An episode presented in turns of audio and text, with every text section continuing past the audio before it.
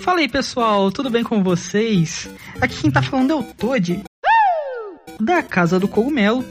E galera, hoje eu estou aqui para um cogumelo entrevista.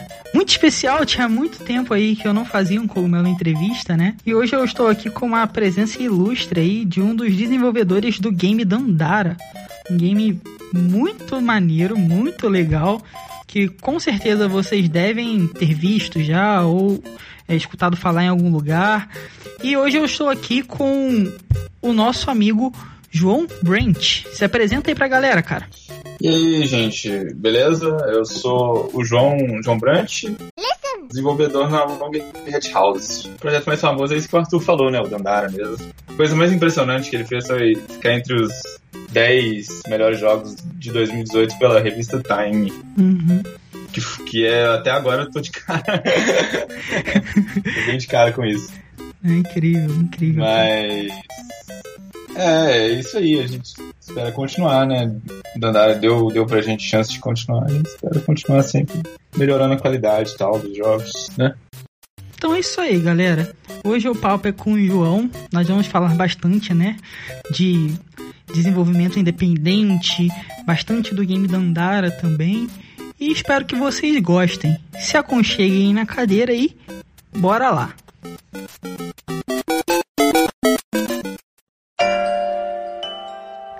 E pessoal, como nós estamos em um podcast, eu espero que vocês estejam nos escutando com qualidade. E falando em qualidade, não se esqueçam dos nossos parceiros da Logitech, que tem os melhores headsets com os melhores microfones e conforto que vocês podem encontrar. O link da Logitech está aqui na descrição, independente de onde você esteja nos escutando. Eles têm sempre os melhores headsets, mais completos e com claro o melhor custo-benefício. Então não se esqueçam de conferir o site da Logitech para encontrar os melhores produtos.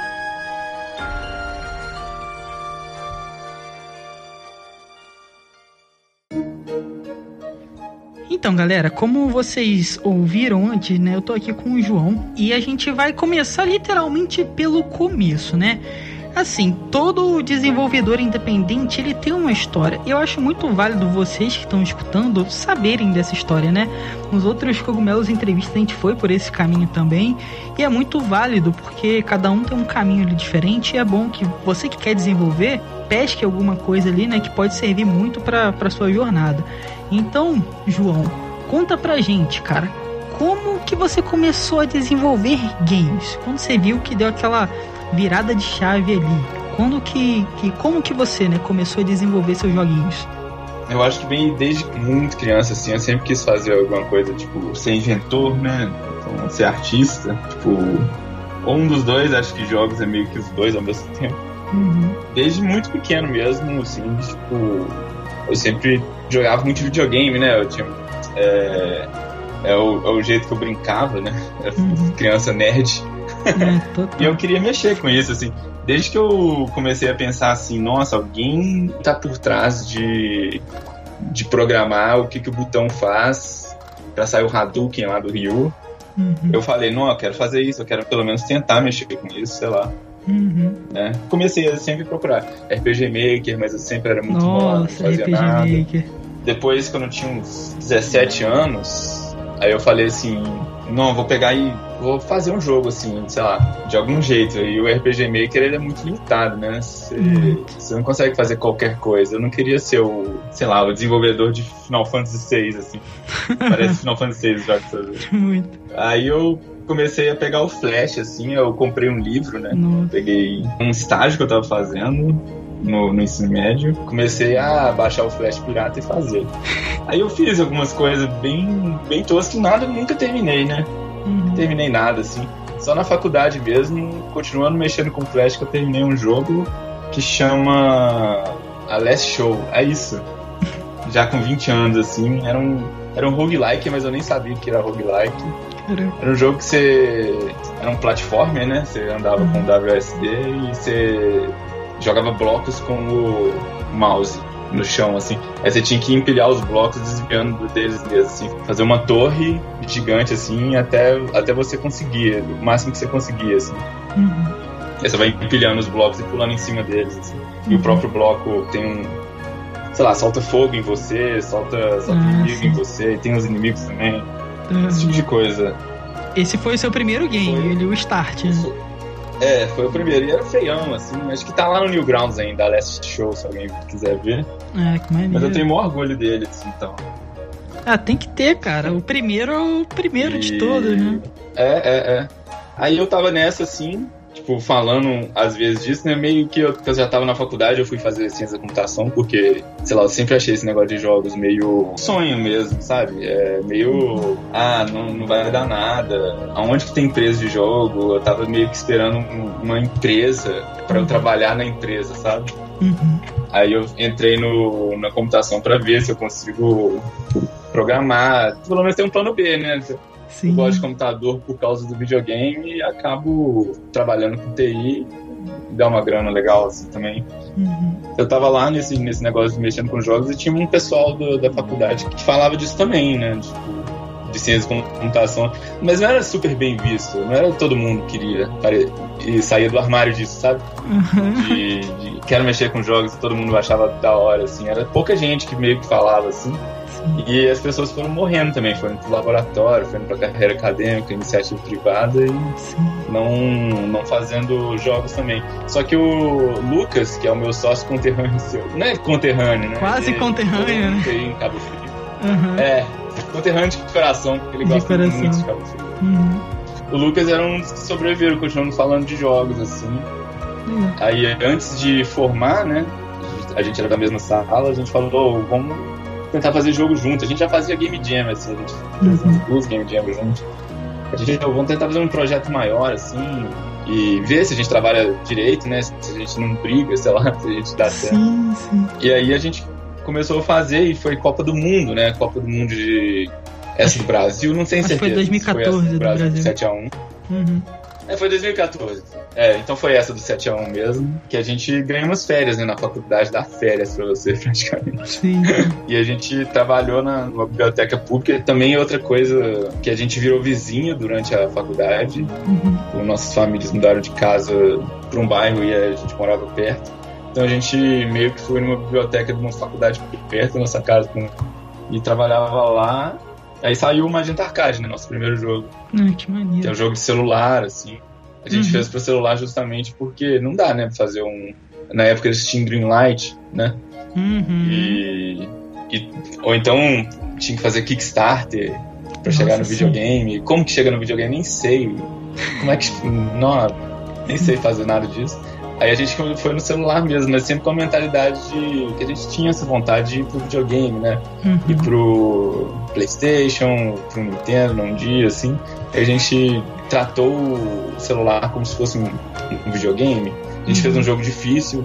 Ninguém fala pra você fazer um jogo difícil, todo mundo fala pra você fazer um jogo tranquilo, que tem engajamento free to play, né? Total, total. A gente fez um jogo pago, difícil, que você compra e tem que zerar, porque a gente queria fazer isso no videogame depois. né? Uhum. Aí o Magenta Arcade meio que virou isso.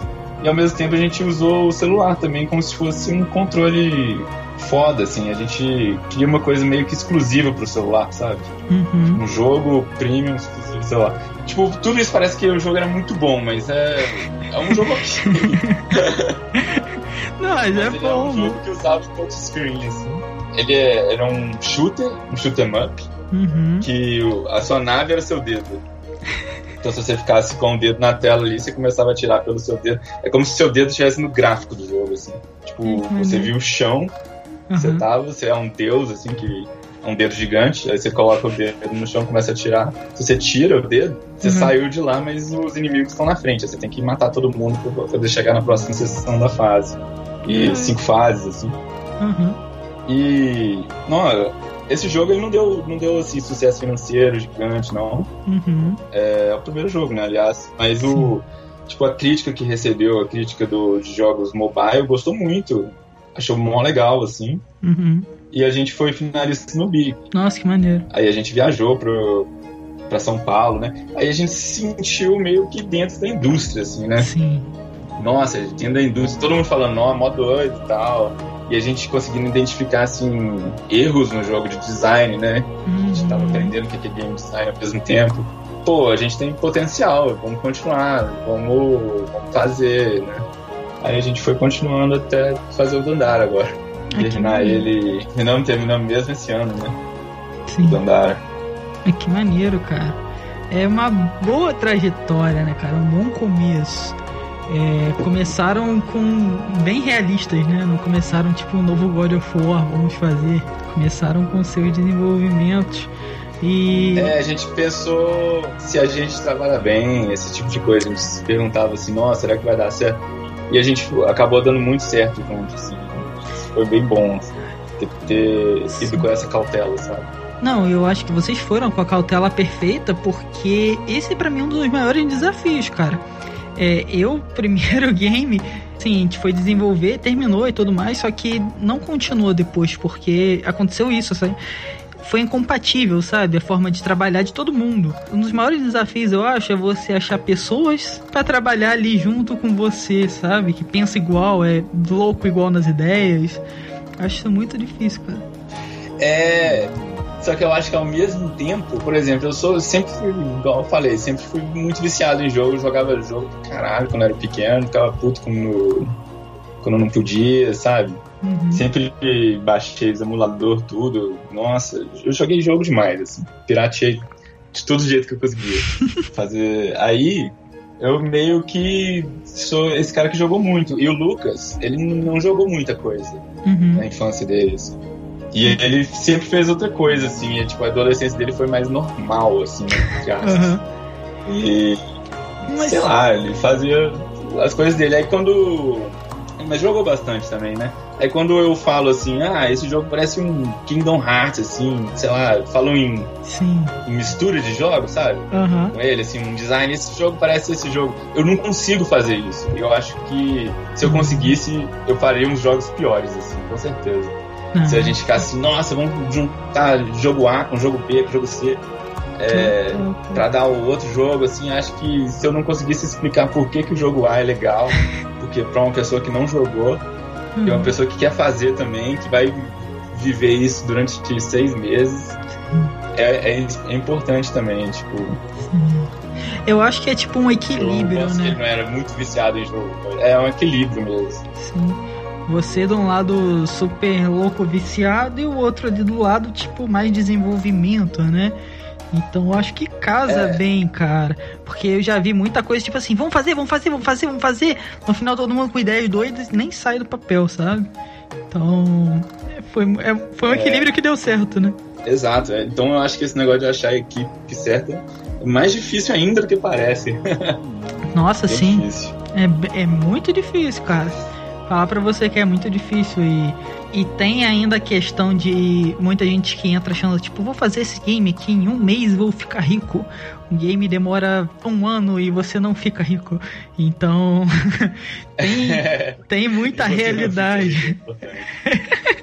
muito importante, né? Então tem a, a É. realidade também da galera que tá fazendo. É muito, muito legal, cara. O, com- o, seu, o começo de vocês conscientes, né? E pé no chão e tudo mais. Muito interessante, cara. Eu ia perguntar quais games foram os seus primeiros games desenvolvidos e você já respondeu essa, né? Já foi na lata aí com Ah, seus sim, é. então, com seus primeiros jogos, iradíssimo, cara. É legal que vocês começaram pra mobile e foram premiados até no Big, né, cara? Então, quer dizer que o pessoal É, gostou, né? foi premiado, a gente foi finalista. É, que já é uma premiação, né? Muito jogo ali no Já meio. É da hora demais, é. Nossa. Primeiro, muito bom. Da hora demais. Eu imagino. é, você sai da sua cidade, vai lá pro Big, que nem você falou, se sentiu no meio da indústria, né, cara? Deve ter sido muito importante pra vocês. Exato. Na hora que a gente colocou o Magenta Arcade no SB Games, que é outra. Sim. que é outro festival, né? Uhum. Esse um pouco mais acadêmico, um pouco mais da indústria também. Sim. Tipo, não tanto pro público, menos público. Aí a gente foi pra lá e fez a primeira game, SB Games Jam, Uhum. uma vez. O nome era a primeira, mas acho que não sei se teve a segunda. Uhum. Mas a gente foi e ganhou. Caraca. Eu e o Lucas. Isso é- A gente foi. A gente trabalhou até a morte. Na verdade, o que a gente fez foi trabalhar até a morte no negócio lá. Porque o pessoal tinha festa da indústria. assim. A gente não conheceu ninguém naquela, naquele SB Games, assim, né? A gente Uhum. não teve essa vivência de evento. A gente ficou só trabalhando, assim, mas ainda bem que a gente acabou ganhando. Foi, nossa, foi foi muito cabuloso, assim. O outro o pessoal que tava lá junto também era muito cabuloso também. A gente aprendeu bastante com eles. Maneiro. O pessoal do Nordeste, o pessoal do Sul que tava, que tava trabalhando. E no final, assim, a gente empatou com eles, na verdade. A gente empatou com alguém. Aí a. Putz, esqueci o nome da moça que, que trabalhou no Journey. Journey? Não é Genova Chan. Nossa, é, que maneiro. Journey. Que irado. E ela desempatou vocês? Não, tranquilo. E ela desempatou, Ela hein, desempatou, ela deu o voto de Minerva. pra vocês. Que maneiro, cara. É, foi muito cabuloso. Maneiro, maneiro. Mas é, isso foi no meio tempo também. Uma- acho que isso foi uma coisa muito legal da nossa trajetória também, que a gente tava sempre na dúvida se a gente ia trabalhar com jogos mesmo.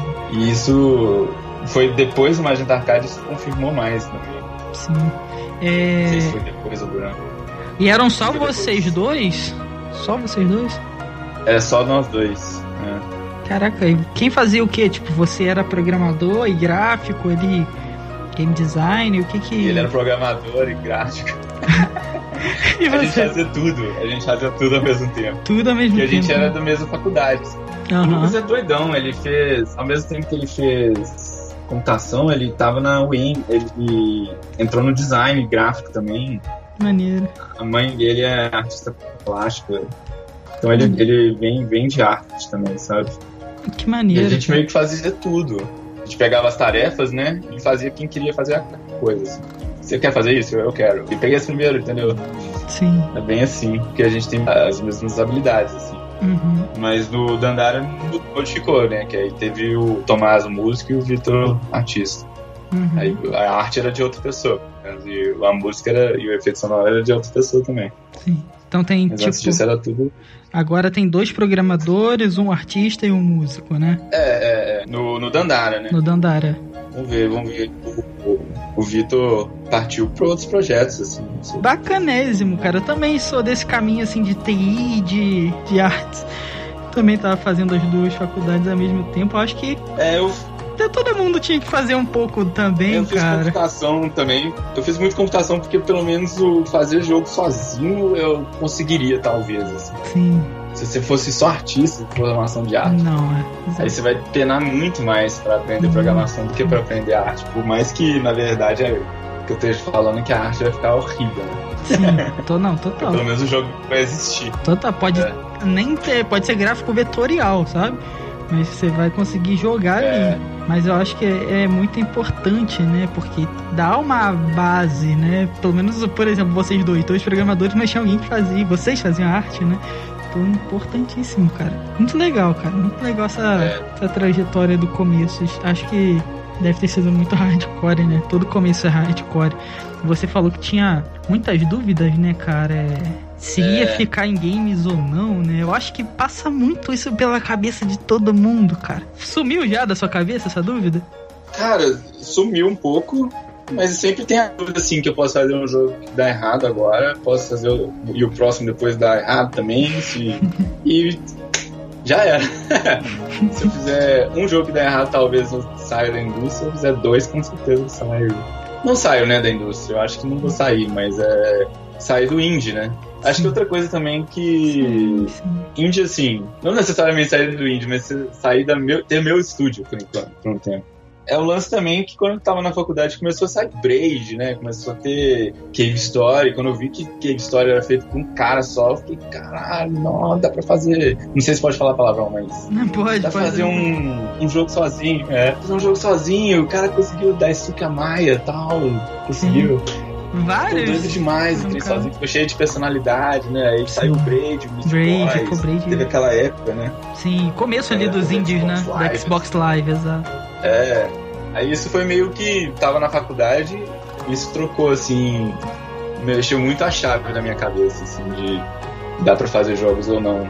Tipo, na verdade, meu foco não deveria tentar ir pra fora, talvez seja fazer mesmo. Que é legal fazer parte de tudo, né?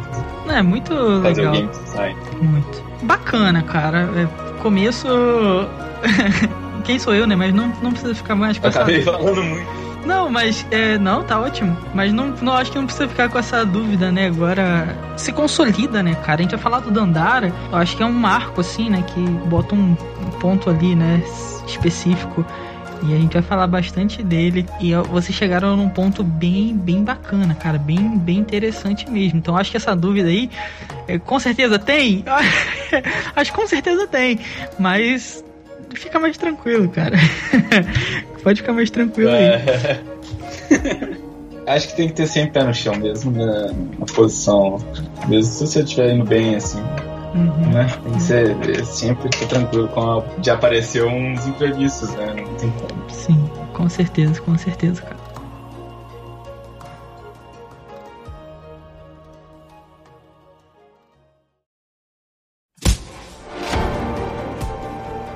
Então é isso aí, João. A gente já viu como é que você começou, né? Um começo muito pé no chão até. Muita gente começa muito às avessas, mas bem legal, cara. E agora a gente vai falar do. Acho que é o carro-chefe de vocês, né?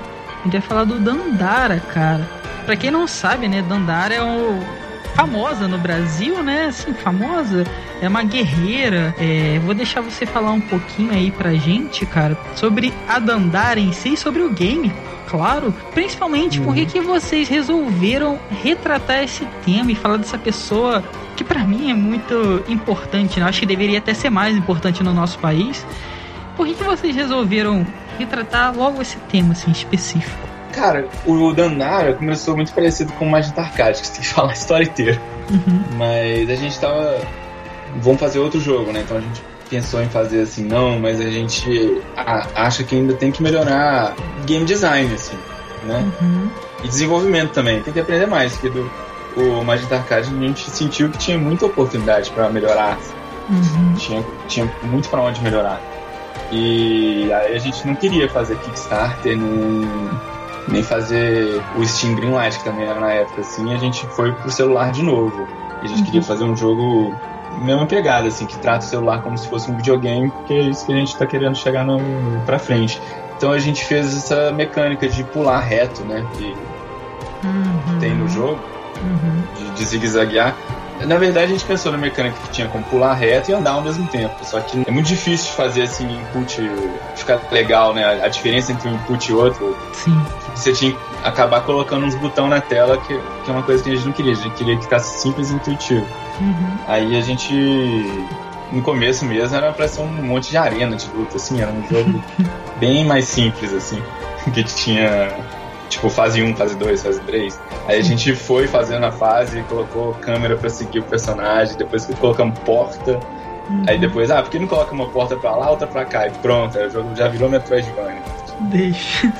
Aí foi meio que assim. Aí no começo a gente já tinha isso, a gente já elaborou a mecânica assim que não tinha gravidade, né? Já tinha várias restrições na história, né? Aí a gente pensou a primeira coisa que a gente pensou na, na, na intuitivamente assim que é um cara bombadão no espaço, no, metralhando alienígenas. E ao mesmo tempo que a gente pensou isso, a gente pensou isso durante assim, um dia. Aí a gente pensou isso, assim, a gente não. É, a gente tava vendo um monte de filme brasileiro, a gente fazia isso, a gente via filme e tal, pra dar uma inspirada, né? Sim. Não sei o que tava acontecendo, que a gente tava vendo, a gente tava conversando disso direto, não sei se exatamente vendo filme, mas a gente tava conversando disso direto, que deixa o filme brasileiro, nossa, que da hora quando você vê um bar e tá a galera fazendo, se comportando no bar como se a gente se comporta no bar, tipo, mesa na calçada, esse tipo de coisa. Você uhum. vê isso no jogo, se identifica, porque a gente tava vendo que os filmes eram famosos lá, lá fora, né? Agradava lá fora. Então, o Green, quando joga isso, ele vai ver uma cultura nova, assim, né? Uma coisa diferente. Por que a gente tenta fazer uma coisa assim nos jogos, né? Tipo, já que o jogo já é diferente, assim, por que a gente não tenta fazer uma coisa brasileira, assim, com a história? Sem virar uma coisa de saci, esse tipo de coisa que a gente, na, ao mesmo na hora que você pensa assim, ah, vou colocar brasileiro em jogo, você já pensa em colocar folclore, né? Total. Você vezes colocar aquela cartilha de criança, assim, uhum. que é uma coisa que a gente não quer evitar, mas colocar bar, colocar gente se comportando como se fossem pessoas reais, assim, era o que a gente queria e tal. É mais ou menos o que a gente queria, né? Mais ou menos eu falo porque a primeira coisa que a gente tentou é, fazer foi adaptar um conflito, porque o jogo tinha conflito. Uhum. É, é, o jogo tinha violência, assim, né? Ela tirava flecha já. Uhum. Dava tiro, sei lá. É, a gente tentou adaptar um conflito. É um conflito que a gente achou massa de adaptar, porque não tem nenhuma muita adaptação, assim, seria o, a história do Palmares assim mesmo. Uhum. De Dandara Palmares. E a gente foi pesquisando personagens, né? Uhum do quilombo de Palmares e, descobriu a Dandara, que ela não é nem tão mainstream assim, né? Que é essa, essa personagem histórica ou hum. lenda que existe debate se ela existiu, se ela existiu ou não. Mas é que é uma coisa assim. É muito foda, né? Se ela não existiu, ela, ela é uma história de um lugar que durou 100 anos, né? Uhum. A gente chama de quilômetro de Palmares, mas acho que eles mesmos chamam de Angola Janga. Uhum. Eu posso estar tá falando bosta, mas é um negócio que durou muito tempo, né? É uma coisa de resistência Sim. que é onde os escravos iam, que durou 100 anos e sempre com luta constante sobrevivendo. E dizem que a Dandara era estrategista, ela organizava plantação, assim, para todo mundo sobreviver. Ela organizava lá dentro tudo e lutava ao mesmo tempo. Então era um, é um personagem muito massa, assim. Uhum. Representa muito forte ainda mesmo, porque ela é de 1700, 1800, né? Uhum. Não, século 17. Sim. Eu esqueci o século exato, não vou tentar lembrar aqui. Mas é, é uma mulher que tinha essas características não dadas por uma mulher antiga, né? Então, simbolicamente, muito forte, né? E é uma história que sobreviveu de, de mãe para filha, de pai para filho. Uma história que sobreviveu desse jeito é, é, muito, é muito forte. A gente pensou em adaptar a história de Palmares colocando uma personagem inspirada na Dandara de Palmares. Não era nem. Nunca a gente queria fazer uma coisa histórica realmente, a gente queria fazer uma alegoria uhum. no primeiro momento, né? Uhum. Aí a gente pegou, fez assim uma semana, fez o personagem, é, começou a divulgar no Chili Source, Project Dandara, e foi pensando assim, aí a gente deu uma refletida depois de umas duas semanas, falando assim, putz, pra você falar de é, escravidão, né? Tipo, pra você falar disso, é muito complicado se você fazer isso sem pesquisa. E a gente não teria tempo de fazer o jogo muito bem feito e a pesquisa ao mesmo tempo que a gente era dois, dois só na época, né? Tinha o Tomás também, mas o Tomás seria responsável pela música. Então a gente se viu tipo muita pressão uhum. que não daria para fazer um jogo de uma forma sustentável assim. Uhum. E além disso, a mecânica era meio onírica, né? Essa mecânica de, de, pular na parede e tal, sem gravidade, vai obrigar a história a puxar menos pro realismo quanto que você precisa para falar de história do mundo mais.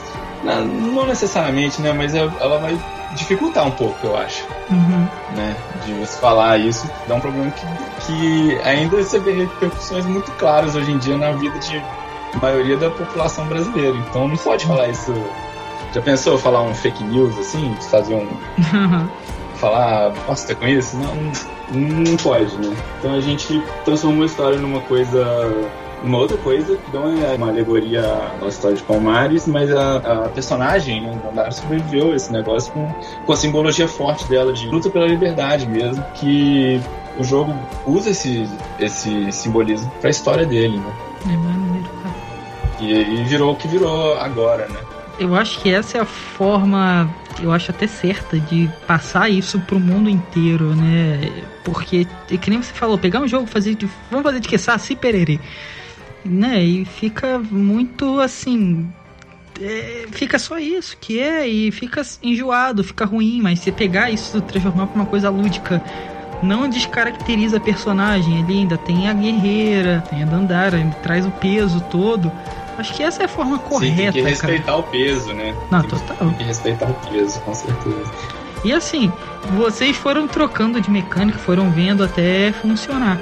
Quanto tempo mais ou menos durou o desenvolvimento total assim do Você falou que acabaram ainda há pouco. Quanto tempo assim, desde a concepção vai ser isso, até o fim? Cara, a gente começou 2017, assim, não sei, não sei o ano, nem, nem mais. Sei que a gente, é, a gente lançou em 2018, então acho que começou em 2015 no final, assim, talvez. Caraca. A gente demorou dois anos, a gente fala que demorou dois anos, só que no meio, é tipo, é 2015 até 2018 dá três, só que no meio a gente parou pra fazer freelance, pra uhum. conseguir dar dinheiro pra gente sobreviver. sobreviver assim. não, é, é. Sim. É. é pra gente fazer as, ter, ter uma vida ok, assim. Não, correto, aí, né? É, aí a gente parou por fazer isso, mas a gente. Acho que se descontar o tempo, sei lá, dá, dá dois anos de desenvolvimento até o Dandara original, né? Que saiu em 2018, e depois mais dois anos até o Trials of Fear Edition. Uhum. A DLC demorou o desenvolvimento do jogo de novo. Caraca! É assim, é, é, muito o caminho do desenvolvedor independente, né, cara? Você tem que ter um sustento e, e você. Assim, é, eu já conversei com vários desenvolvedores aqui, né? No Cogumelo Entrevista.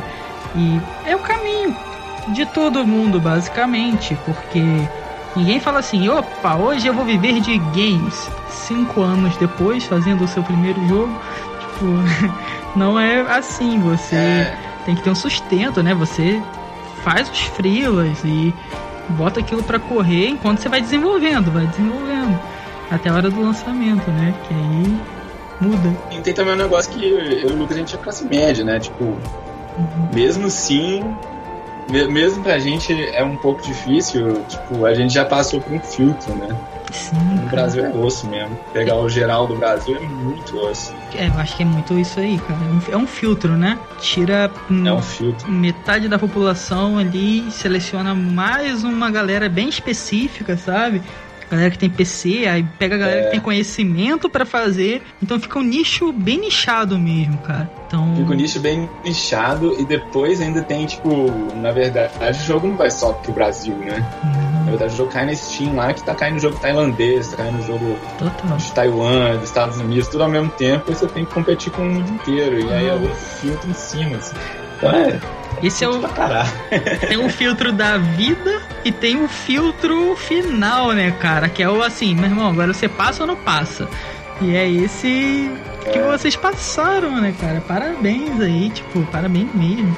É, conta é. aí, vocês ficaram qual posição aí na Times? Fala pro pessoal aí. A Times, cara, tipo, uma das maiores é, revistas é. do mundo, né? Mais conceituadas e tal.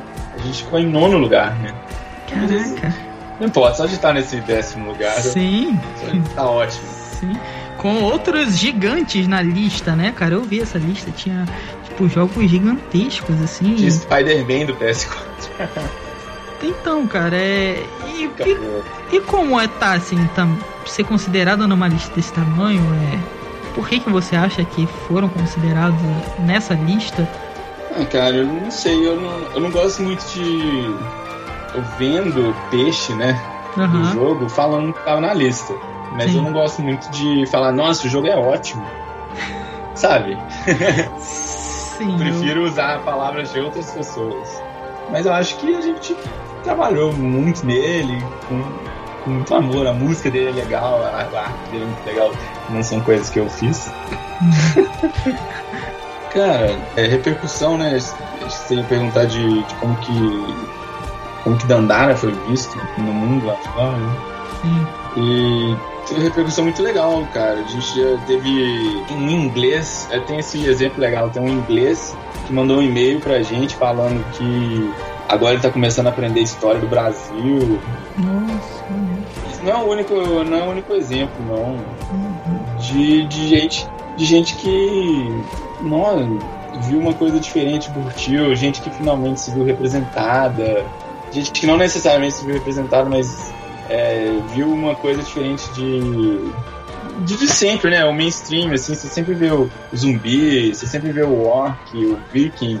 Eu sempre advogo muito por tentar sair desses mesmos assuntos sempre, né? Sim. E um jeito muito bom é se inspirar na nossa cultura, na nossa história também. Acho que é um jeito muito bom, assim. Não necessariamente caindo para essa de, de folclore, né? Igual a gente estava falando. É, é, Mas também o folclore acho que tem valor. Acho que tem como você fazer um jogo do Saci doidaço, assim. Isso aí. O, um exemplo muito bom é o Okami, sabe? Aquele jogo do japonês. Sei, da, da raposa. É, da, do, do lobo. É. Aquele jogo, ele foi menos eu já ouvi falar uma entrevista, cara, e eu li há muito tempo, não tenho certeza. Uma entrevista com os desenvolvedores que o japonês não, não curtiu tanto, assim, porque é um folclore aqui. É folclore. Negócio total. de Suzano. Isso. É um folclore deles, assim, eles estavam meio cansados disso, mas a gente, eu, de fora, assim, curtiu muito. Eu, eu curti muito. Eu curti cara, muito assim, também, é muito bonito. É muito doido aquele jogo, a história, uhum. tudo. Doidaço, assim, eu acho que existe esse valor uhum. é, de, de ser uma coisa nova pra outra pessoa, né? Que pra Sim. gente pode ser. Pode Ai. ser uma coisa velha, assim, pode ser uma coisa que a gente já viu mil vezes, mas tem um valor de ser uma coisa nova pra pessoa. Né? Total, e a nossa cultura, cara, assim, você falou da japonesa, mas a brasileira, ela é riquíssima. Nossa, riquíssima. ela é riquíssima. Por exemplo, vocês pegaram Tem uma. Cinco regiões, um monte de estado, é, um monte de tribo indígena diferente. Nossa, sim. Vocês, é. vocês pegaram uma, uma parte que eu acho que é muito apagada da nossa história, propositalmente até. E falaram é. disso, cara, que eu achei mais legal. Que nem você falou, de uma forma irada. Eu acho que jogos têm que ser irados. o Kami é irado, né? É, quando você é. pega alguma coisa e deixa aquilo irado, fica muito legal, cara. Não fica cansativo, enjoativo. E você ainda informa, né? Nem você falou, pô, o cara lá agora sabe da cultura é, brasileira. Não necessariamente informa, Uhum. Não necessariamente, mas pelo menos a gente aponta assim, ó, isso aqui é inspirado na, na, história, isso aqui. E deixa aquilo. Tipo, na hora que você inspira, você coloca, assim, mesmo sem querer, muito, muito peso mesmo no, no, no jogo, de, uhum. de valor também, né? Que a pessoa sente. E depois a pessoa sabendo que ela viu, no, sentindo esse valor e, e escutando falar que ela foi inspirada, ela vai procurar saber e ela fica interessada e ela aprende, né? Sim. Acho que é importantíssimo. Nossa, é importantíssimo, cara. E... Mas é claro, sem desmerecer, se a pessoa quiser fazer um jogo de, de, de orc e tal, eu acho de boa, né? Sim. Mas é... é um jeito de você sair desse negócio que você vai colocar um jogo na Steam, você vai no mar infinito de jogos, você se aparecer lá, né? Também. Uhum. Ter um destaque ali naquele aqueles milhões de jogos. É, você, né, é uma cor diferente, né? é uma coisa diferente.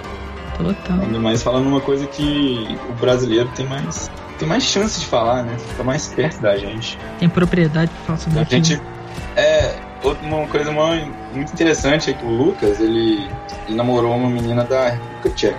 Tempo.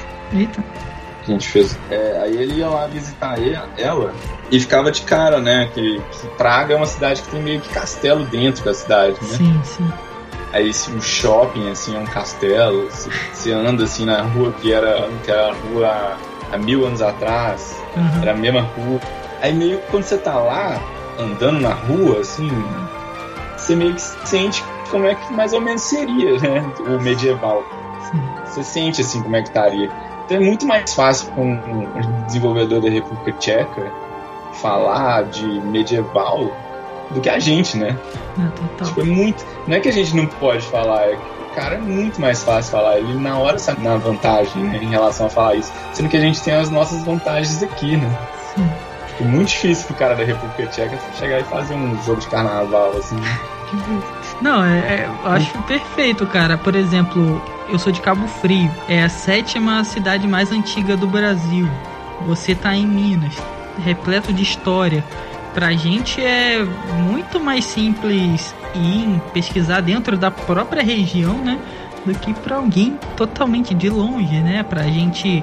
Eu acho que às vezes muita gente comete esse erro até. Não é um erro, né? mas vai por esse caminho na hora de desenvolver. Abraça uma outra cultura totalmente, né? Sendo que você está aqui. Você pode usar os elementos daqui, cara, como se fosse o tempero, sabe? Pode usar esse tempero daqui e implementar de uma forma diferente. Acho que fica muito legal. Vocês fizeram isso de uma forma muito legal, cara.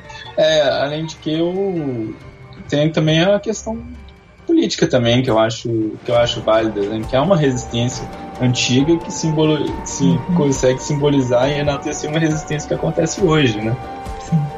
É, e total. acho que tem, tem esse valor também. Muito importante, assim. Bota a gente numa responsabilidade grande, eu acho. Né? Sim. É, é, bota é porque vocês estão falando com uma você, você, falou que ah, vamos botar um cara forte bombado, né, destruindo aliens. Vocês Não, é, viraram é uma coisa por uma, uma mulher. De jogos americanos e japoneses. Total. total. Vocês viraram pra uma mulher negra, sabe, com a história brasileira. E foram ali, deram uma reviravolta. E iradíssimo, cara. Que nem você falou, é um, uma resistência e levou isso pro, pro, acho, pro mundo inteiro, né, cara?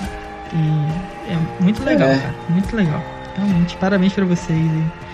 É, é, valeu, valeu. Não sei se vocês fizeram isso por querer, mas fizeram. Então, tipo, parabéns mesmo. Muito, muito bacana, cara. Parabéns. É, valeu.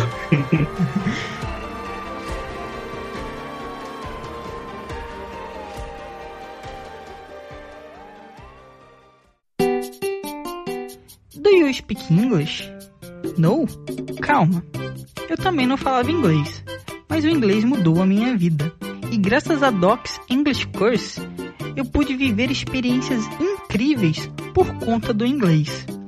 Os links da Docs estão aqui na descrição, independente de onde você estiver nos escutando. Não deixe de conferir e conhecer este curso que pode mudar a sua vida também com o inglês.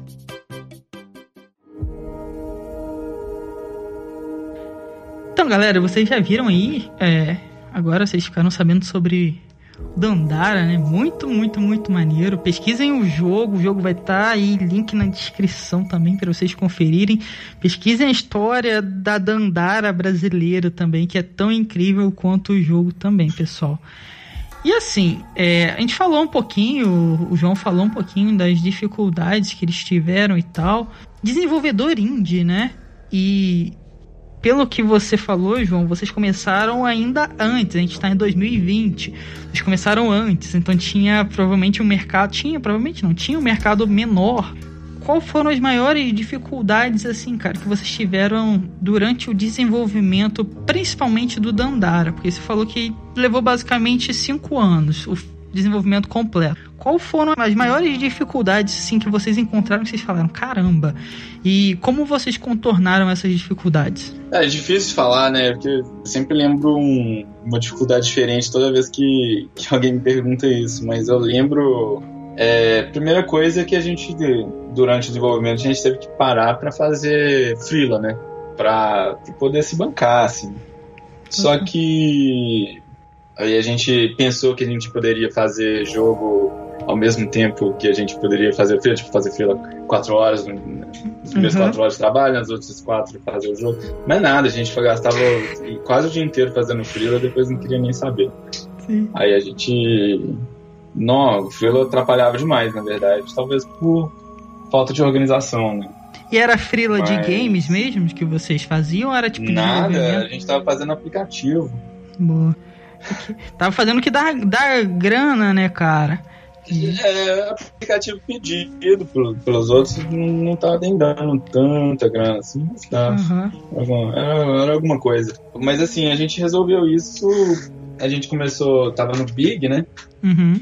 E a gente. Ah, a gente tá fazendo esse freela. Vai come, ia começar a fazer o freela no Big, que a gente pensou. Que a gente tinha, tava vendo aquele movimento de publisher vir pro Brasil e ficar de olheiro aqui, Sim. a gente tava vendo assim, não, talvez a gente precisa de uma publisher. Uhum. E a gente começou a procurar publisher com. Mas a gente não queria tanto assim, porque a gente tinha medo da publisher olhar pra gente, olhar pro Magenta Arcade, jogo celular, olhar pro Dandara, que tá sendo celular também, e falar assim: pô, sei qual que é o problema de vocês. Sim. to play, vamos lá. Uh, engajamento, a gente tá. Não, não quero ir pra esse lado, eu quero ir pro lado do videogame mesmo. Sim. Aí a gente tava com, com medo. Isso é uma coisa real que as publishers iam fazer. Só que a gente viu. A gente até perguntou uma empresa que mandou pitch, né? Foi uma empresa da, que publicou jogo brasileiro também. Eu esqueci o nome, mas publicou o Torrent. Uhum. Esqueci o nome, mas assim, a gente não, não, respondeu nada. Aí uma hora a gente viu no Gama Sutra, aquele site, sabe? Sim, sim. É, um, um post de falando assim, por que, que a gente publica assim? É, que é do, do dono da Raw Fury. Uhum. E a gente viu lá tal, e o, o cara, o Jonas, né, tava falando por que, que ele tava que ele estava pagando o cara da, é, dando advance ainda, não pagando, dando advance pro cara do, do, do Kate Rain, o nome do jogo. Uhum. Depois de, de, de, de, dele acabar o desenvolvimento, mesmo se o jogo não deu dinheiro, tipo, o cara, o cara do Kate Rain vai ficar devendo além, assim. Uhum. Mas aí ele vai poder ter um dinheiro para trabalhar mais e fazer o próximo, né? O negócio dele, mesmo se não deu dinheiro, ele vai ser mais sustentável. Porque o cara tá falando isso. Uhum. Aí a gente, nossa, super interessante isso, né? Parece que é um publisher que leva em consideração o, o desenvolvedor, assim, uhum. mesmo. E ao mesmo tempo, o Kate Rain é mobile. Uhum. E a gente tava assim, nossa, essa, essa, essa empresa pode dar certo. A gente fez um e-mail, ou oh, é, esse e-mail eu sei lá, acho que eu nunca mais, eu, eu, nunca escrevi um e-mail tão bom, eu nunca mais escrevi um e-mail tão bom, que a gente ficou, tipo, é, duas semanas, assim, eu mandava e-mail pro Lucas, o Lucas mandava e-mail pra mim, a gente ficava revendo, assim. Sim. Tipo, é essa assim, oportunidade, né? É, a gente mandou um e-mail para eles com o trailer do jogo, porque a gente tinha feito o trailer por causa do Big, né? Que a gente foi finalista do Big com o Dandara, um erro foi um, foi um erro, eu acho. Eu acredito que foi um erro. Porque a gente não pôde ser finalista do, do Big de novo, né? Ah, sim. A gente já sim. foi feito. A gente foi finalista de um ano com o jogo todo muito pior do que ele seria. Aham. Uh -huh, Aí sim. depois de quatro anos, o jogo 10, 10 vezes melhor, a gente não pode uh -huh. participar do Big mais. Que a gente já participou. Sim, sim. É, a gente pelo menos teve o trailer. Então não foi ruim, né? Na verdade. Nada. Teve o trailer que a gente fez que a gente mandou pro Raw Fury. Aí, Uhum. aí eles responderam no dia seguinte e a gente foi é, trocando e-mail e deu, deu certo. No, no e-mail mesmo. Caramba. É, a gente mandou uma build, né, que tinha uma fase e tal. Uhum, uhum. Aí eles se interessaram. E isso cobriu o negócio de financeiro da gente. Resolveu Uhum. o problema. É, é, mas teve outros problemas também. Uhum. teve problema de que o jogo ele tem um design meio doido, assim, né? De Uhum. pular na parede e tal. Então fazer, por exemplo, elementos inimigos, assim, Sim. foi sempre, pri- principalmente os primeiros, foi Uhum. sempre muito complicado. Foi, muito, foi muita interação que você tem que fazer. Você tem que, Uhum. E a- às vezes a gente não tinha essa mentalidade de estou aqui fazendo uma interação, né? A gente tinha a mentalidade de estou aqui fazendo o inimigo pronto. Então vou fazer a arte, fazer tudo pronto pra ele. Sim. Aí o inimigo fica horrível. A gente, nossa, demorou 10 anos fazer esse inimigo, mas tá horrível. Aí tem que jogar todo o inimigo fora, assim, tal, toda a arte dele Uhum. fora, coisa que a gente fez. É, mas assim, depois a gente foi aprendendo, né? Aquela fase, a primeira fase da Vila dos Artistas, ela foi refeita umas três vezes, assim. Nossa, Todas. Sim. A gente trocou a arte. E eu, e eu acho ainda que ela é a pior fase, tipo, de design. ela. Mas ao mesmo tempo ela, ela é mais altinha, não sei também, né? Não dá pra falar esse tipo de coisa. Mas é, ela é boa, na verdade. Eu gosto muito dela. Eu acho que não É, mas ela foi refeita várias vezes. É, Uhum. as ideias foram aparecendo, né, ao meio, no meio das Eu achei isso, achei isso. Tem gente que fala pra fazer a primeira fase por último, né? Sim. Porque você sabe, eu 100% concordo com isso. 100% concordo, não tô discordando, mas é, foi bom que a gente fez a, o leg- não, a parte boa que a gente fez essa fase primeiro, que foi a primeira fase, Uhum. é que as ideias de mecânica mais, mais diferentes, mais loucas, foram aparecendo depois e, e é meio que orgânico, né? No jogo vai aparecendo depois as Total. ideias mais elaboradas, assim. Do mesmo jeito que a gente explorou o jogo no, no design, assim, o, o jogador explora o jogo, né? O jogador vai vendo as, as coisas mais sofisticadas pro final, assim. Então eu Uhum. achei que ficou legal isso. É, Você meio que E A evolui. primeira fase também, ela. é, a primeira fase também foi a fase que a gente mais ficou em cima, né? Porque a gente tá mexendo com o inimigo assim, a gente ficou em cima nela na, na questão da arte, assim, também. Uhum. E ela acabou ficando muito bem trabalhada de, de lore, de, de world building. E ficou uma fase bem legal pra ser introdutória, né? Uhum. Uma fase boa dessas. Então, é, realmente faça, faça a primeira, primeira fase por último, mas talvez a segunda primeiro. Você Eu- vai refazer a primeira fase várias vezes. Nossa, cara. É, né? questão, várias de- vezes. questão da iteração é foda de, é uma dificuldade que todo mundo tem, né? Sim. Deixar a coisa com qualidade, você tem que fazer a interação, você tem que voltar pra prancheta, você tem que aceitar que vai fazer isso, você não pode ficar apaixonado com ideia nenhuma. Eu lembro que eu, eu fiz um puzzle de. Eu fiquei duas semanas trabalhando. Não, eu tava trabalhando frenético, assim, muito né, nesse puzzle, assim. E toda hora que eu terminava, assim, eu deixava pro Lucas jogar, ele, não, velho, está muito ruim. aí eu fui tentando, insistindo, assim, aí até a hora que eu desisti, joguei fora, assim, e foi tipo duas semanas que eu joguei fora, assim. Foi... Eu lembro disso, tá doendo até agora. Dói. Dói. É, tem, que é. tem que refazer fase, tem que refazer arte, recolocar e reencaixar tudo. A cara é dolorido demais. E o tempo é precioso, né, cara? Então, eu entendo. O tempo é precioso, você tá querendo que lance, tá querendo fazer o trailer, sei lá, no que milestone Sim. você tá, aí você, você tem que fazer. É difícil. Sim. Ainda mais com o publisher, né, que tá prometendo as milestones. Assim. Sim. Ah, cara, é... é. Essa coisa que você falou da fase da primeira se fazer por último, eu acho muito real, cara. Porque você já vai ter a experiência do, do designer toda pronta, né? E a primeira é muito importante, que a primeira impressão é que fica, né? Ela que vai levar o jogo pra frente. Exato. Mas, Mas tem outra coisa também que a primeira ensina a jogar. Ensina a jogar. Você sabe ensinar a jogar muito melhor depois que você fez o jogo inteiro, né? Você sabe qual que é o. Como que o jogo tem que pensar para ele mandar bem, assim, no final do jogo. Sim. As fases, né? Você tem que fazer o. condicionando a mente do jogador a uhum. jogar daquele jeito que vai ficar mais divertido. Sim. Né? Você tem que aprender a, a saber qual que é esse jeito mais divertido e depois Total. aprender a condicionar também. Acabou, na verdade, que a Vila dos Artistas não é a primeira fase. Quando a gente lançou a DLC, né? Uhum. A gente adicionou uma primeira fase antes. Ah, o jogo começa a ter uma primeira fase nova. Assim. A gente acoplou assim uma primeira fase com um update que ensina a jogar que eu acho melhor. Assim. é porque tipo, é, primeira é um ensina, tutorial, né? Ensina melhorzinho várias mecânicas, por exemplo, o jogo tem, um, tem aquela pegada Souls-like, né? De Sim. você morrer, aí você volta pra cabana, mas na verdade tá tudo salvo. Uhum. Então a uhum. gente obriga a pessoa a morrer, mas ela ativou uma alavanca logo antes, então aí na hora que ela nasce, ela já vê que a alavanca já tá. Aí ela fica tranquila com isso, ela não, ela não fica uhum. estressada na hora que ela morrer, que ela perdeu tudo, sabe? Sim. Legal, cara. Depois, é. assim, quando tá num momento difícil, ela já vai ficar estressada depois. É, a primeira fase, ela, ela é um tutorial, basicamente, sem ser tutorial, né? E é isso que você falou, Exato. você tem que condicionar a mente do jogador por o que você quer. Agora eu quero que ele pule, agora eu quero que ele pegue isso. E tem que ser divertido, Sim, cara. Exato, e é condicionar mais ou menos, no, no caso da Andara, ele jogar com cautela, assim. Porque o, o jogo, ele quando você olha o trailer, assim, quando você vê.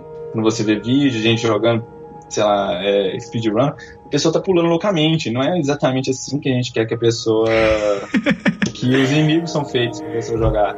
Tipo, a gente quer que a pessoa tipo, vá com cautela, assim, pra não morrer, né? A gente coloca um monte de armadilha que aparece no, na, na primeira fase. A armadilha é facinho, mas se você for muito rápido, assim, você, você apanha pra tudo. Sim. Aí você te obriga a andar lento, assim. Aí na hora que você for, tipo, tiver tendo um problema no jogo, você vai. Ah, tô jogando errado, sabe? Sim. Tinha que jogar mais devagar aqui. Acho que isso deu uma ajuda, assim, na hora que saiu essa, essa esse update. Deu uma ajuda boa, assim, no, no, jeito que a galera tá vendo o jogo, né? Uhum. Que uma hora clica mesmo, né? Naturalmente vai clicar do jeito certo pra pessoa jogar. O jeito que a pessoa gosta de jogar, que vai ser divertido pra ela, clica. Mas aí agora clica mais cedo, né? Uhum. Que a, pessoa, a gente já que dá uma condicionada na pessoa. Legal, cara. É Mas é, desculpa, te interrompi. Não, pô, tá, tá correto. É exatamente isso. É. Isso é muito game designer, né, cara? E depois você passa isso pro level designer. E, e como você falou, tem que ter interação e faz, refaz. Às vezes joga um trabalho de um tempão fora. Dói em todo mundo, não só em você. Então, assim. É, Sim, é para mim esse é um do. Claro, a grana é a grana, né? Sem ela você não faz o game. esse pra mim é um dos maiores desafios, não, é... né? Se apanhar e, e, cai e levanta, cai e levanta.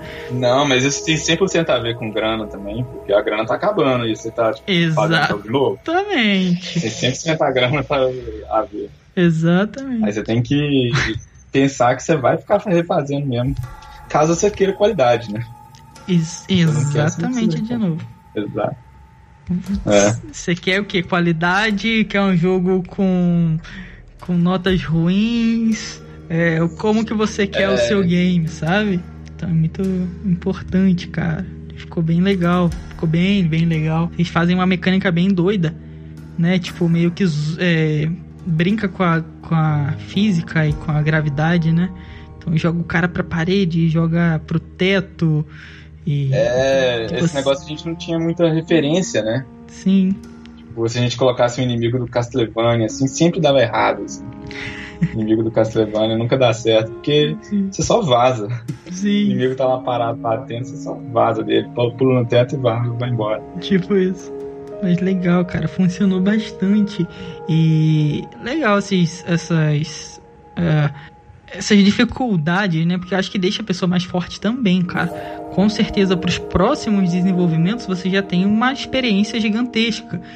Provavelmente não vão repetir esses os erros que repetiram no começo, né? É, e já tem agora um game lançado aí é, que foi muito bem avaliado, que fez bastante sucesso. Então, parabéns. É, hardcore é, mesmo, valeu. né, cara? E... Mas é por isso, por isso mesmo que eu também concordo com você. Acho que é por isso mesmo que a gente tem que tá sempre batendo palmo pro brasileiro fazendo jogo. Acho que de qualquer jeito, assim. Sim. Porque o brasileiro, ele pode estar tá fazendo. Pode ser que aquela coisa, no seu ver, é má, baixa qualidade, mas com certeza o cara sabe, a pessoa que tá fazendo sabe, sabe? E. E ela tá melhorando, assim. Ela, ela tem uma experiência muito maior do que quem não fez o jogo ainda, né? Então a gente sempre tem que ficar batendo palma pra se ajudar, né? Não, não total. Sei, é, eu quis, quis eu, fazer não, esse adendo. Eu acho e que a gente é... tem que se ajudar. eu acho que tem, porque a gente tem, por exemplo, o mercado americano, que é super consolidado, né? Tem o japonês super consolidado. E a gente tá tentando fazer algo, né? E consolidar o nosso. Então, a gente tem que se ajudar muito, tem que bater palma pra gente, sabe? E tem que estar tá é. unido. Porque o desenvolvedor sabe a dificuldade do outro desenvolvedor. E sabe aonde o calo aperta, sabe? Então, a gente tem realmente que estar tá junto sim, tem que se apoiar e se ajudar. Isso é muito, muito importante, cara. É, não sei como que são em outras áreas, né? Eu acho que tem áreas que o pessoal meio que se mata, não se gosta e tal. Mas aqui no os desenvolvedores independentes eu acho que é muito diferente, cara. Porque eu acho que todo mundo meio que entende as dificuldades, né? E sabe uhum. que quando finaliza, alguém finaliza um game, cara, foi com muito suor ali e força. E ficou bom, caraca, você é muito melhor do que aquilo, sabe? Que nem você falou, cara. Então, super válido. É. E, cara, bastante pessoas, né? Eu vi até você comentando isso no Twitter e tudo mais. E pessoal falando um tempo desse atrás aí, né, sobre esse tema. E pra gente finalizar, é, eu sempre faço essa pergunta para todo mundo que vem aqui, é, para todos, né, da área de games e tudo mais. E queria saber de você, se você acha que videogames são arte? É, é tipo, já é quase um meme, né? é óbvio que são. é óbvio que é arte, a gente se expressa com videogame. Eu acho que videogame, mesmo se você tiver a, a finalidade de ganhar dinheiro, assim, fazer um jogo bem em retenção e tal, você tá usando do que a tipo você tá usando do que a sociedade acha que é o que vai dar retenção, né? Você tá jogando na hora que você joga muito seguro assim, uhum. você tá expressando isso da, da sociedade. Então acho que na minha definição isso é arte, né? Eu acho que na verdade, tipo, lá para 2013, né, que a gente teve tipo, não sei se você lembra, mas você chegava na internet, no Gama Suits da vida, todo mundo ficava assim, ah, jogos é arte e tal. Sim. Né? Uhum. Tinha tipo mil. mil artigos desse toda Muito, hora. Assim. Sim. Mas eu acho que a gente saiu. Cara, eu acho que a gente saiu perdendo desse, dessa discussão toda. Eu acho que tem a ver com o negócio de jogos e política. Que a arte. Uhum. tem política, tipo, não tem como. No, o jogo não é necessariamente tem que ser ativista. A gente tem que saber a diferença, né? De, uhum. de um jogo você vai jogar e o jogo vai falar assim, ah, vote na PEC, sabe? Total. Vote na PEC tal, assim. Uhum. Beleza. Poucos jogos são ativistas, mas assim, a maioria dos jogos tem, tipo, parte da nossa sociedade se expressando ali, parte do, uhum. do jeito que a gente se relaciona entre as pessoas é expressado ali. Então, acho que a gente saiu perdendo quando a gente acha que o jogo ele é normalmente apolítico e a gente Sim. tem que fazer um puta esforço para colocar política nele, assim. A gente erra quando a gente pensa isso. Na verdade, é muito fácil colocar política nele. É só você tu pensar, uhum. só você esticar o braço assim, pronto, Sim. já colocou política nele, provavelmente. E tirar, mesmo tirando, né? Se você faz uma coisa, você faz um jogo apolítico assim, você tenta forçar para fazer o jogo ficar apolítico, provavelmente isso tem é, esse negócio vai, se você conseguir, isso vai ficar com prazo de validade, né, esse apolítico aí, e ao mesmo tempo o apolítico você não tem como fugir muito que se, se, você tentar fazer uma coisa com a estética apolítica, ela é política, né, não tem como. Uhum. Aí tipo, é uma coisa política que você está fazendo, é tentar deixar ele apolítico, então não tem como fugir. Eu acho uhum. que na uhum. verdade pra gente começar a ser mais respeitado, talvez, né? Passar, passar pro próximo passo, né? Uhum. Porque é, esse negócio de que jogos é arte é muito isso, né? Tipo, Sim. É, por que, que jogo não é respeitado igual o balé ainda, né? Aham. Uhum. Nossa, tem que começar a ver que ele. Que, ele é, que a gente tem que começar a ver que ele expressa a gente, expressa as coisas ruins da gente. Perfeito. Começar a aceitar isso e começar a identificar isso, assim, né? E, Nossa, perfeito, perfeito. Tipo, é muito bizarro, assim, a pessoa olhar. Eu acho muito, é, muito bizarro a pessoa, tipo, olha um, uma. Como é que chama? Uma bandeira trans uhum. no, no, num jogo assim e fala assim: Nossa, agora esse jogo ficou político. Porque o cara não sabe que o jogo estava político antes. Sim. E depois mesmo o cara vai pro Call of Duty, jogo que você é soldado americano metralhando árabe. Árabe, total. total. É, é, aí. Sim. É, e... tem que ver que isso que inclui ter na arte, né? Ter política nos negócios. E que a gente não pode tirar isso, a gente tem que, tem que aceitar, aceitar mesmo é, e começar a identificar, começar, tipo, ah, isso aqui, a política dele é tal, e isso aqui é tal, e tudo bem, assim, tipo, ninguém, ninguém pode sair crucificando um ao outro também, não. Total. Tão, é... tão fácil assim. Não, acho que é um ponto muito bom, cara, e é a polis, né? Todo mundo é político. A gente vive nessa sociedade, né? Então não tem como. Exato. É impossível. Eu, que nem você falou, cara, é um caminho para o próximo passo. Eu lembro da época do desse vice-presidente atual aí, né? E não citarei nomes. E ele e quando teve ataques, né? E do jovem aqui no Brasil e todo mundo, nossa, culpa dos videogames, os videogames são violentos. Tipo, não, cara, a sociedade é violenta, os videogames só retratam a violência da sociedade. Então, vamos mudar a sociedade que quem sabe esses temas desapareçam. Então, tudo, se você for ver, é retratado, a gente já retrata, né? E que nem vocês retrataram a Dandara, tem muito jogo atualmente falando sobre diversos temas, cara, interessantíssimos. E eu acho que a gente tá dando esse próximo passo que você falou, cara. Eu acho que a gente tá começando a amadurecer a mídia, né? Como essa forma de arte. Ela tá tomando uma característica mais única, assim. Você falou do balé, e é bem interessante até a comparação. Mas acho que a gente tá dando esse passo, cara. Acho que a gente tá chegando lá. É, eu, eu gosto de pensar que a gente esteja dando assim, mas a gente sempre pode se virar, né? Tipo, conversando mais disso. Total. Você sempre pode deixar mais rápido. Também acho, cara. Lento, assim. Porque às vezes parece que se movem a passos de tartaruga, sabe? E é. eu acho muito importante, principalmente a consideração assim de. Por isso que eu sempre pergunto para todos que vêm aqui, né? E a pessoas que nem você se expressa como enxerga isso uma forma de arte. Porque a gente vive num país que não tem incentivo para o desenvolvedor, vive num país que não apoia né, em geral, desenvolvedor, a indústria é feita pelos desenvolvedores. Então, é, eu acho que se isso tivesse um reconhecimento que merece, muita coisa mudaria, sabe? Então eu acho isso muito, muito importante. É, eu acho que jogos é uma, é uma indústria muito mágica também de ser, de ser impulsionada, né? Porque ela não é só arte e expressão, ela também é uhum. tecnologia, né? E Total. Patente. Sim. E evoluindo nosso, nossas IPs, assim, tipo, sim. fazendo coisa acadêmica, né? Sim, sim. É gigante. Parou, parou de enxergar que quando você está mexendo na Unity, assim, você está mexendo na ponta da lança da, da tecnologia, na verdade. Sim, né? O Unity tá. Na hora que a Unity evolui um pouco, assim, o cara da Blizzard lança o Hearthstone melhor. Assim, uhum, sim. E é, é muito isso. Pô, por exemplo, agora eu enxergo a indústria tecnológica sendo movida pela indústria dos games. A Nvidia vai lançar novas placas monstruosas e novas tecnologias chegando.